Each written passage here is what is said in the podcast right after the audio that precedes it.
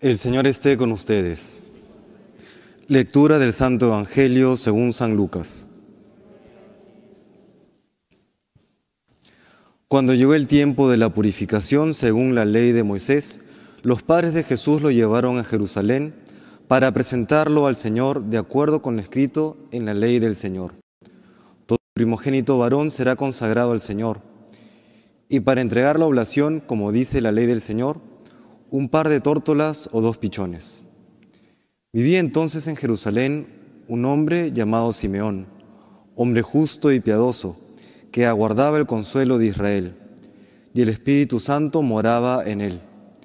Había recibido un oráculo del Espíritu Santo, que no vería la muerte antes de ver al Mesías del Señor.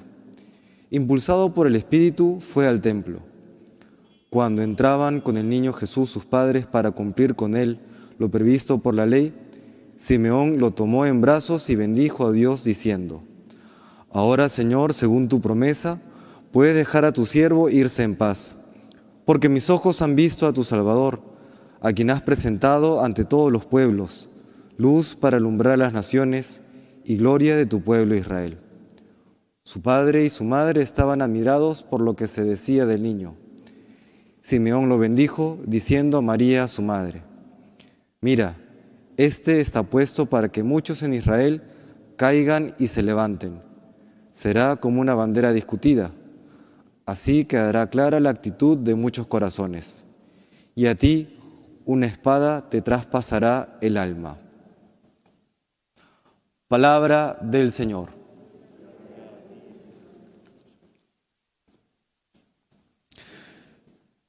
Escuchamos en el Evangelio del día de hoy la presentación de Niño Jesús en el templo y esta aclamación que hace ya el anciano Simeón, movido por el Espíritu Santo. Invito a dos reflexiones.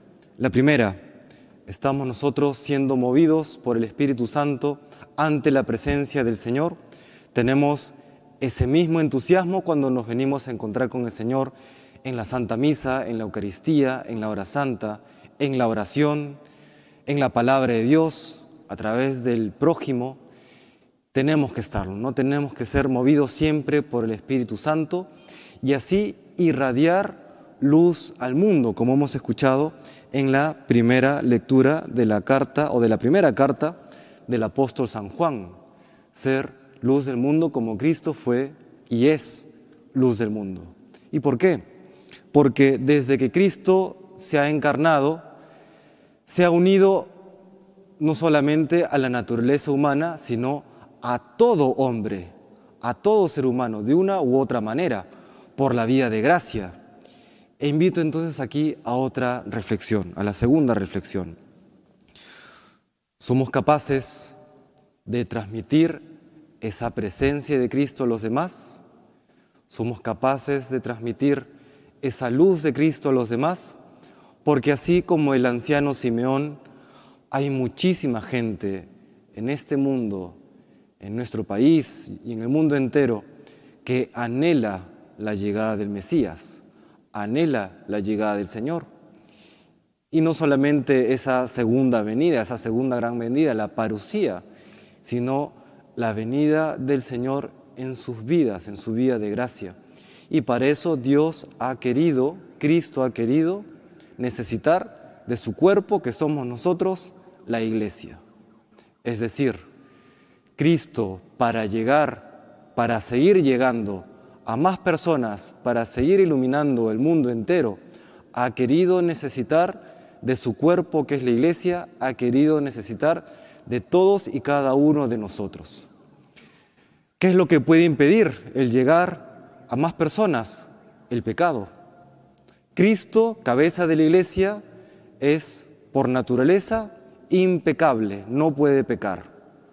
Nosotros, por naturaleza, sí podemos pecar, pero por la vía de gracia podemos también no pecar. Hay a veces este, este error antropológico que cuando uno peca dice, pero bueno, es que soy humano. No, no, errar es humano, no, no saber una multiplicación compleja, eso es humano, pero pecar no es humano. Antes de Cristo sí, no había otra opción. después de Cristo, por la vía de gracia, podemos no pecar.